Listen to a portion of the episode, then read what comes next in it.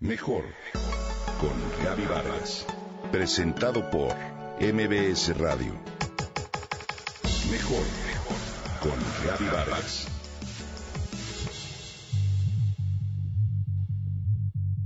Por lo general evitamos por su fuerte olor al ser cocinada, porque puede causar hinchazón o malestar en el estómago, incluso por su sabor. Pero te tengo noticias. La coliflor, que a muchos no nos gusta, es un vegetal lleno de beneficios para el organismo.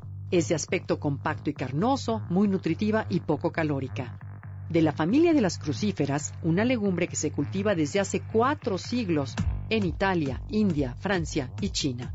Pertenece, por supuesto, al grupo de las coles. Engloba a más de 300 géneros y unas 3.000 especies propias de regiones templadas o frías del hemisferio norte. Forma parte del género Brassica, el nombre latino de las coles, y a esta familia pertenecen el brócoli, la col blanca o repollo, la col lombarda, el rábano y el nabo. Las coliflores se encuentran en su mejor momento entre los meses de septiembre y enero. Tiene alto contenido de agua y bajo contenido energético, por lo que resulta un alimento ideal para dietas de control de peso. 100 gramos de este vegetal te aportan 22 calorías, 90 gramos de agua y tan solo 3 gramos de hidrato de carbono, 2 gramos de proteínas y un mínimo de grasa. La coliflor dispone a su vez de propiedades diuréticas. Se recomienda en casos de retener líquidos ya que favorece eliminar los excesos de estos. También es beneficiosa en casos de hipertensión. Su bajo aporte de sodio beneficia a personas que tienen la tendencia a formar cálculos renales. Tiene una gran cantidad de vitamina C, A, B, fósforo, magnesio, potasio y calcio. Contiene también niacina, riboflavina y tiamina. La coliflor tiene propiedades antioxidantes que disminuyen el riesgo de padecer enfermedades como cáncer.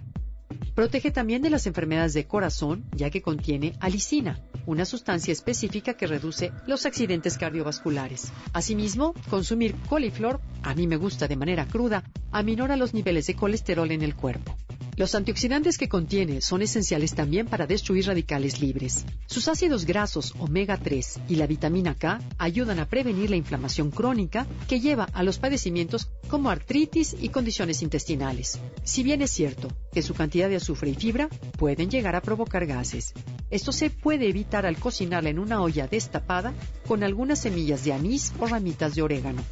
La coliflor es excelente fuente de ácido fólico también, por lo que resulta una aliada maravillosa en el embarazo, ya que los folatos participan en la producción de glóbulos rojos y blancos, pero sobre todo en la síntesis de material genético y en la formación de anticuerpos de tu sistema inmunológico. Su gran cantidad de fibra le da propiedades laxantes. También contiene un compuesto llamado glucorafin que protege al estómago y los intestinos de úlceras. Así que, bueno, desde siempre, las crucíferas se han relacionado con una baja significativa en el riesgo de cáncer, especialmente el de próstata, de mama, de colon, de ovario y de vejiga. Así que valdría la pena comer coliflor más seguido de lo que lo hacemos.